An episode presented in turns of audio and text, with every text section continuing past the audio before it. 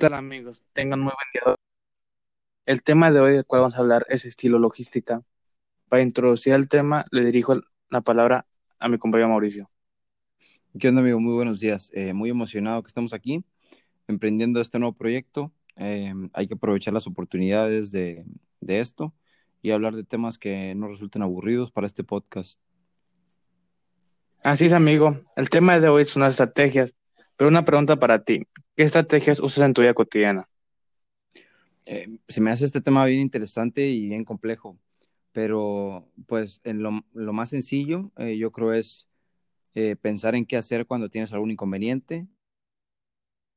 Hablarlo también se puede decir como un plan. Así es, amigo. De acuerdo con lo que me dices, hablando, acer- hablando temas acerca de la empresa, es algo parecido a lo que me explicas, solo que a grandes rasgos. Solo imagina lo que pasaría si en una empresa ocurre algún problema y tengas que hacer una estrategia. ¿Estaría algo tedioso, no?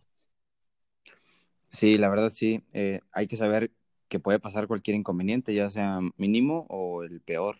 Así es. Por eso ahora sabemos que la estrategia no es algo sencillo y ya los que nos escuchan también tienen que saberlo.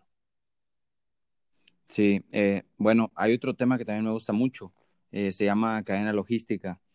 Este lo he visto, lo hemos visto en la escuela a grandes rasgos, me llama mucho la atención eh, cómo tiene tantas variantes. ¿Tú conoces algo de este tema? A lo que sé, es como un ciclo donde los encargados de cada área lo hacen para agilizar todos los procesos. Pero obviamente te lo estoy diciendo a muy pequeños rasgos. ¿Tú sabes algo más? Eh, sí, también, este, por ejemplo, eh, los ciclos que hay, eh, hay tres. Si quieres, déjame te los platico. Claro que sí, está bien. Eh, mira, el primero es el de aprovisionamiento. Aprovisionamiento eh, se relaciona junto con el proceso de abastecimiento en una empresa. Eh, por ejemplo, si nosotros creamos una empresa, tenemos que aprovisionarla. Así es. Fíjate que esa palabra aprovisionamiento siempre se me ha hecho algo difícil de comprender. Sí, fíjate que a mí también. Este, déjame explico los otros dos ciclos y de ahí nos pasamos al aprovisionamiento, ¿ok?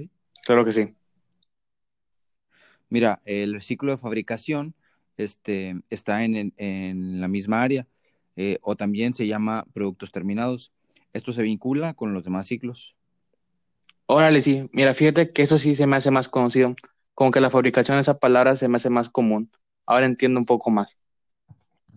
Así es. Este, bueno, y por último está el ciclo de distribución física, que este comprende áreas de venta y de distribución de la empresa. Ah, ok. Bueno, ahora sí vamos a ver lo que es el aprovisionamiento. ¿Cómo ves? Sí, me parece muy bien. Adelante. Bueno, para mí lo que es el aprovisionamiento, más que nada es poder adquirir y controlar los recursos para el funcionamiento de una empresa.